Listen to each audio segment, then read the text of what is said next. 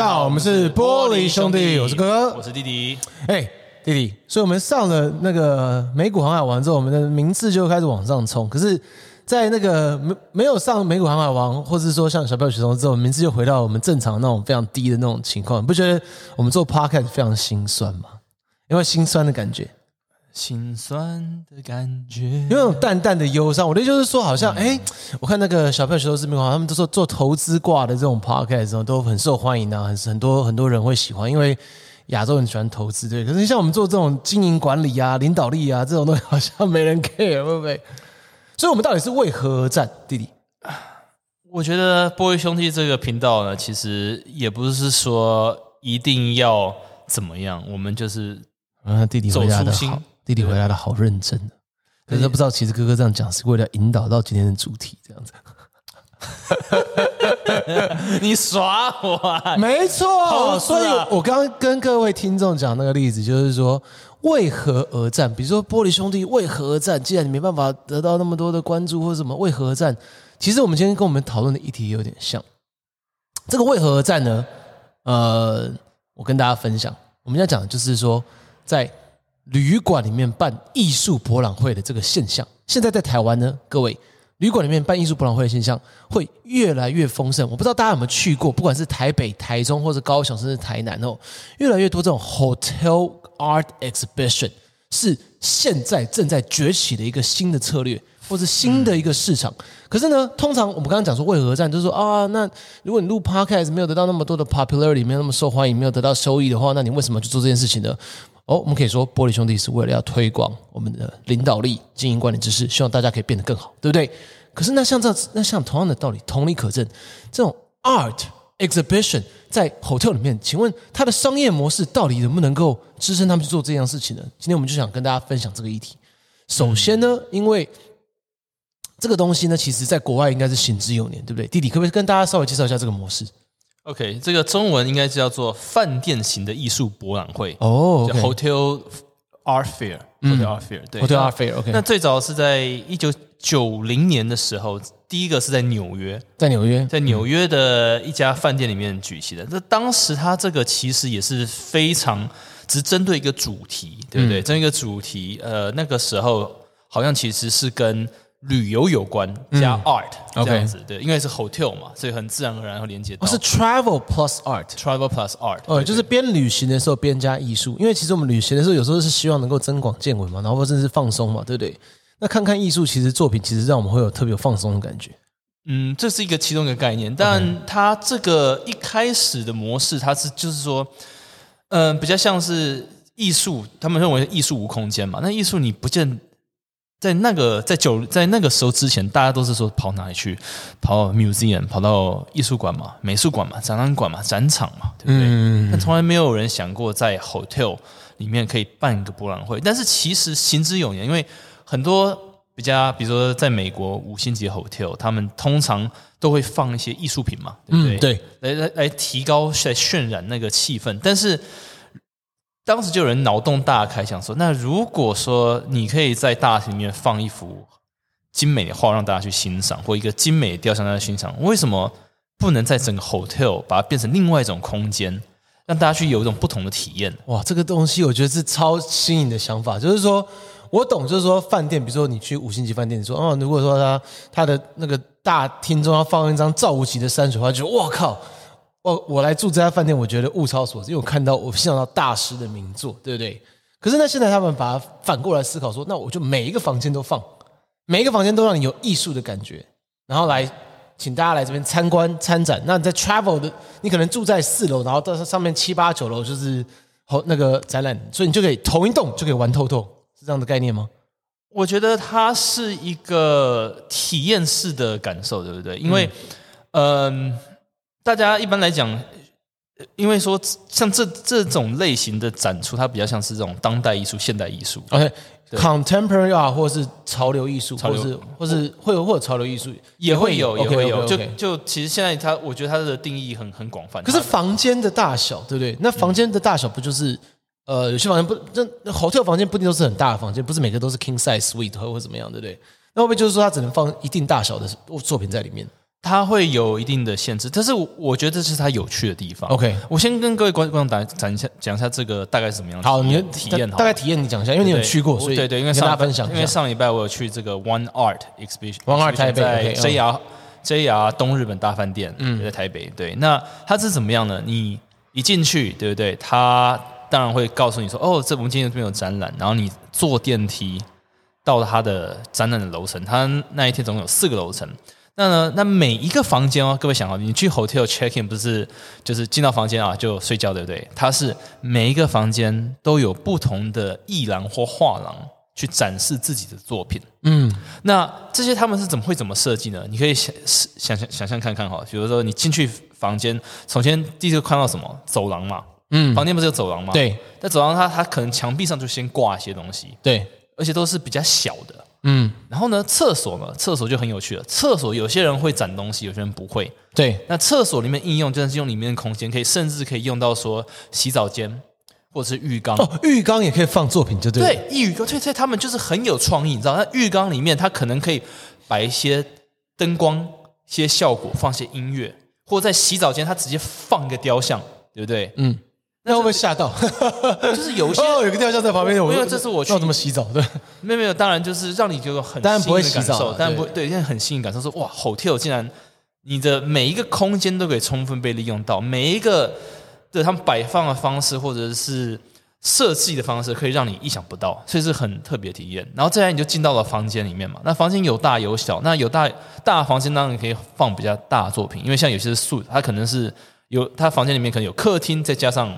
房子床嘛，对不对？客厅加床，对那些都是可以变成空，就是展示的空间。我、嗯、我看过是，比如说它是客厅，它把沙发上面它堆满了自己一个像那种类似雕像，然后下面再摆一些小东西这样子。然后，哦，所以整个房间的空间，我的理解是说，整个房间的空间，不管是厕所啊、天花板啊，或是任何的摆饰，或者说什么样的东西，你都可以自由去设计，就对，自由去设计。所以这些艺廊、这些画廊，他们自己可以去把。当成是一个他创作的空间吗？创作的空间，自己就是一个 space designer。他因为艺术跟设计也是有关，你怎么摆设，给人家进来的感觉也是不一样。哦，这真的蛮有趣的。OK，对，OK。所以你进到每个房间，你等于说有点像是开箱惊喜，对。因为一般来讲，你去一般的那种美术馆、展览馆啊，啊，你大概说哦，大概都是这个模式或这个主题。就是比较 boring，对不对？可呃，会比较 so so boring 吗？我不会觉得说说是 boring。哦，不不不不，不要不要不要说艺术 boring，可是就说是可能是它会比较不变的方式，它比较会是比较一个比较无趣一点。OK，会有一个大主题，对，一个大主题，那是可能。对这主题很有感兴趣的人会很喜欢。然后比如说我说我喜欢安藤忠雄，然后这个主题就全都是安藤忠雄。对对对对。可是你今天去 One Art 台北，你不是只是安藤忠雄，你可以有很多不同的类型。对，尤其像我这种凡夫俗子去，就是哇，这个有这个，哇，这边变这个，就是个各种不同的惊喜包，有没有？感觉你进去每个房间都有看到不同的感受。OK，非常好。好，第二第二个第二个议题呢？那第一个了解到这个模式之后，第二个我们要看这个商这个商业模式，这个 business model，对不对？我有稍微跟呃波弟讨论过一下，假设。你那边去的话，一天门票大概多少钱？四百五十，四百五，四百五十块。然后它总共是展期是三天嘛，对不对？三天，对。然后每一天呢，假设说我们总共有四层楼，对不对？一层楼是二十个房间，嗯，对。那四层楼就是八十个房间，对，对不对？那一天呢？假设他一天可以来的人数呢？我们假设说是，假设一天来，我不知道有没有一千个人呢、啊？一千人可能太多了啦，一千的人我有点太多了。有他有创造这个记录，但是我们抓保守，是最高的嘛？对对对，我们抓大概六百个人。假设六百个人好了，所以一天四百五十块的门票乘以六百，对不对？所以他一天的门票收入就大概七万，呃呃，应该是在二十七万左右。二十七万，对，二十七万，对不对？那二十七万，然后呢，他们三天的展览期等于就是大概八十一，八十一万，就大概八十万左右嘛，对对不对？那门票收入八十万，好，我们再看一下它的成本。嗯，对不对？那呃，他们可能还有另外一个收入，就是说你跟一郎的收入，好，一个房，因为总共有八十个房间嘛，对不对？假设你租一天，呃，一天一个租一个一郎，一郎一个一郎租一个 package 好，就是说租一个周末是三万块好了，嗯，好不好？对不对？那三万块的话乘以八十个房间就是两呃两百四十万，对不对？所以两百四十万加上刚刚的八十万，就它总共收入大概三百二十万左右，对不对？嗯。那三百二十万，你看它的成本，就是说它到底要需要花多少钱呢？就是说，嗯，可能就是租 hotel 的钱，对不对？对，就是说整个这整整个整个这个主办主办单位，他如果要赚钱的话，就是说这个租 hotel 钱是多少钱？那一个房间他可能给他一些优惠价，因为我们知道，通常像东日本饭店就是 JR，对不对？大概一天周末的话，可能也也要到四五千块哦，对不对？嗯，可是因为他一次租四层楼啦，就是我们就讲的就是八十个房间，房间应该会给一些折扣吧？可能可能不用四千块，四可能不用不用四五千块，可能是三千三千块到三千五百块。我给打个八折，是不是？嗯，八折的话，对不对？假设四千四千块，好了，好不好？就三千五吧，算三千五。三千五吧，那三天就是一万一万零五百嘛，那就一万乘以乘以八十个房间，就算你八十万好了，对不对？也是八十万，八十四万。对，八十四万。对，那所以说你刚刚你刚刚的收入是三百二十万，嗯，对不对？那你减到八十四万，所以他其实可以赚两百多万，是不是？对啊，可是他应该还是有其他建制成本嘛？哦，对，还有请人啊、管销啊、人员啊那些，对不对？对对。所以其实，哎，我这样稍微算一下，至少他获利模式至少可以赚一百万以上，就了不起才一百万，了不起才一百万。对。可是我觉得这个东西我看到三个地区，这是你讲这主办单位嘛？主办单位嘛？那对 hotel 来讲，这好处是什么？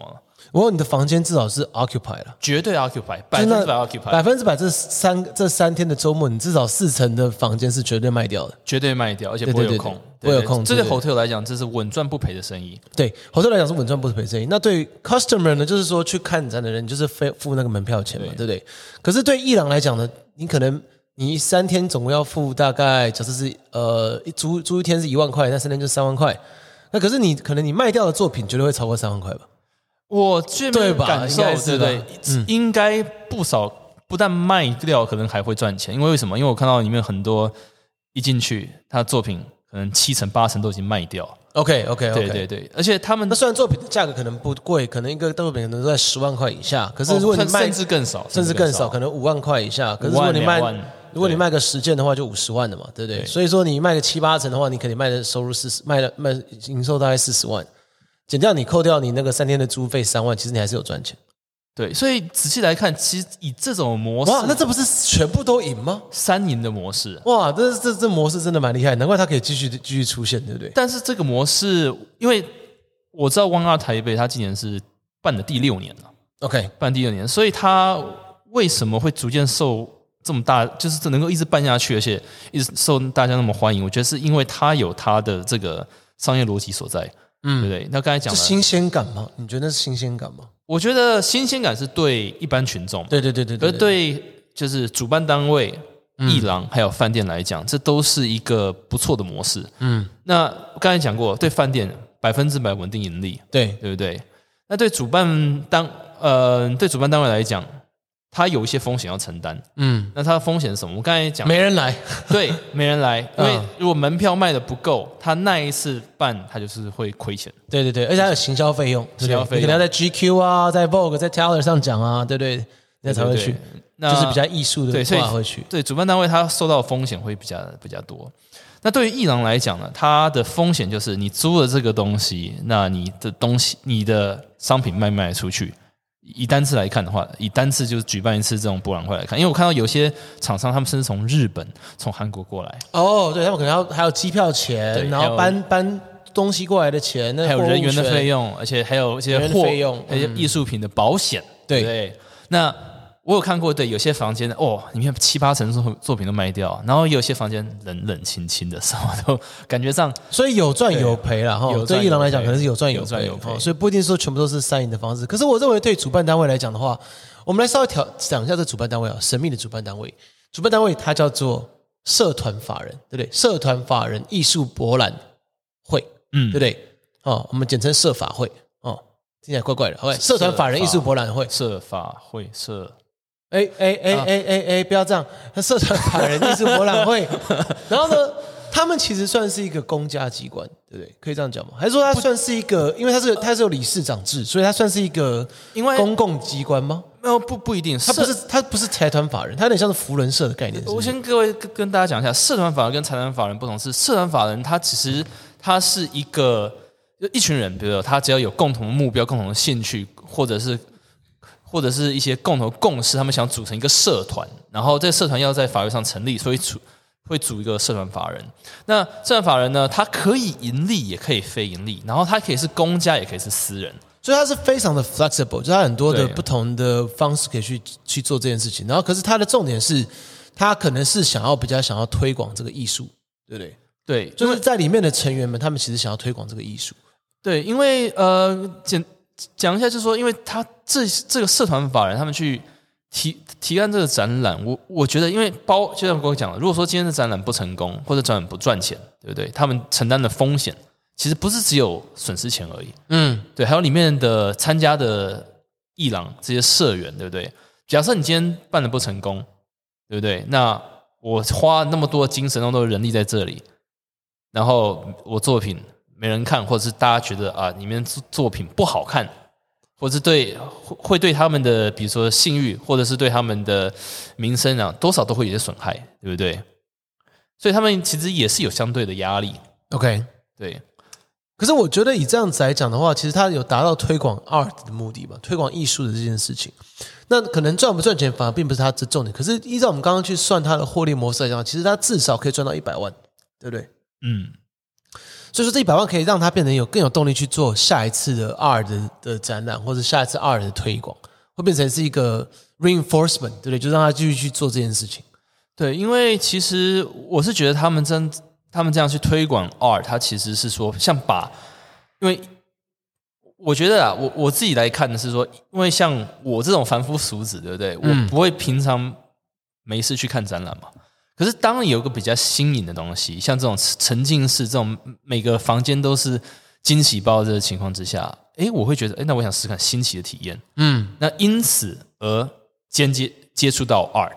嗯，对，所以他们这目的也会达成。OK，对，OK，所以是他是有一个办法，就是说你可能你朋朋友邀你，或是说你有认识在展览的人，他邀你之后呢，你就可以。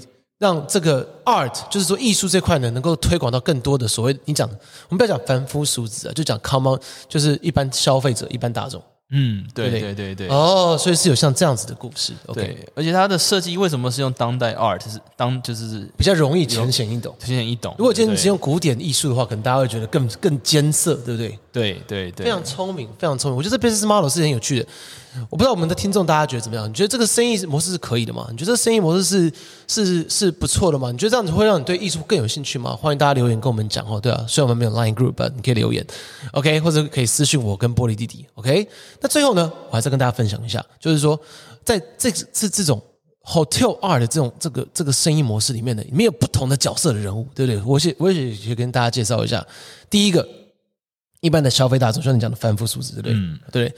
那第二层呢是什么？第二层就是艺廊，对不对？不同的艺廊，就像我们刚刚讲，他可能是社团法人的里面的其中的社会那个成员，对，可能也是社团法人，就是艺术博览会他们去去到处去招募过来的艺廊，对，来参加这件事情，对不对？哦，所以说它里面的成员艺廊的成成分也可能是海外的，就像他们讲说，他们可能要吸引一些海外的艺廊来参加，嗯，对不对？那再来还有什么？还有就是说厂家、收藏家。这是最神秘的一个故事，这是最最最神秘的一群人，所以我想要在特别在节目的尾巴跟大家分享一下，你这次去的观察，你有看到所谓的藏家跟一般的消费者有什么不一样吗？藏家跟一般消费者啊，嗯，在 VIP room 会看到一些，哎，这是我想跟大家讲的，其实像这样子的 art 通常都会说的 VIP room 或者 VVIP room，嗯，那在里面的人是不是就是所谓这种？我们讲说，在 art 在艺术界金字塔顶端那些就是收藏家呢。那这最有趣的事情是什么吗？各位听众去想想看，当你要说你是藏家的时候，其实你在这个圈子里面呢，你就是最顶，可以这样讲吗？可以这样说啊。可是呢，最有趣的是，我们没有一个真正的一个定义，就是藏家你收藏的等级要到什么样叫做藏家，对不对？所以是不是可以说？这个阶级的流动是非常容易的，可以这样讲吗？我今天只要买个四百五十块票进去，我也可以说我是厂家。可是你买四百五十票、四百五十块的票进去，你不会是在 VIP 或者 VVIP 的那个 invitation 里面，对，对不对？那你要去 VIP 或 VVIP 的 invitation，是不是你就是一定要是厂家？所以说，一般人如果要变成厂家，你必须要 build up 你自己的 credibility，就是说让你自己看起来或是闻起来更像厂家，对吧？嗯，对不对？这就是最有趣的地方。好，那这地方就很多，可能很多听众开始比较聪明，会开始想说，那是不是有一些藏家他不是真的藏家呢？那是不是有一些不是藏家的人他假装自己是藏家呢？这就是我觉得去艺术博览会之后，你最可以去 figure out 的问题，就是说怎么去定义藏家？藏家到底是谁？他们是最神秘的人，对不对？听起来你感觉好像在玩狼人杀，谁是藏家，谁不是藏家？哦，没有了，我是是最后跟大家分享一下，就是说在艺术博览会有一些有趣的议题。不过大家对这个议题如果有兴趣的话，欢迎大家留言或者私讯我们。其实我们也想要知道说到底真正的答案是因为其实坦白讲，玻璃哥哥玻璃弟弟，我们并不是艺术圈的人，哦，我们只是对艺术很有有好奇、有兴趣，可是并不是艺术圈的人。可是我们会想要听听看，在艺术界的大家的反应是怎么样。嗯，OK OK，玻璃兄弟，我们下次再见，拜拜。拜拜。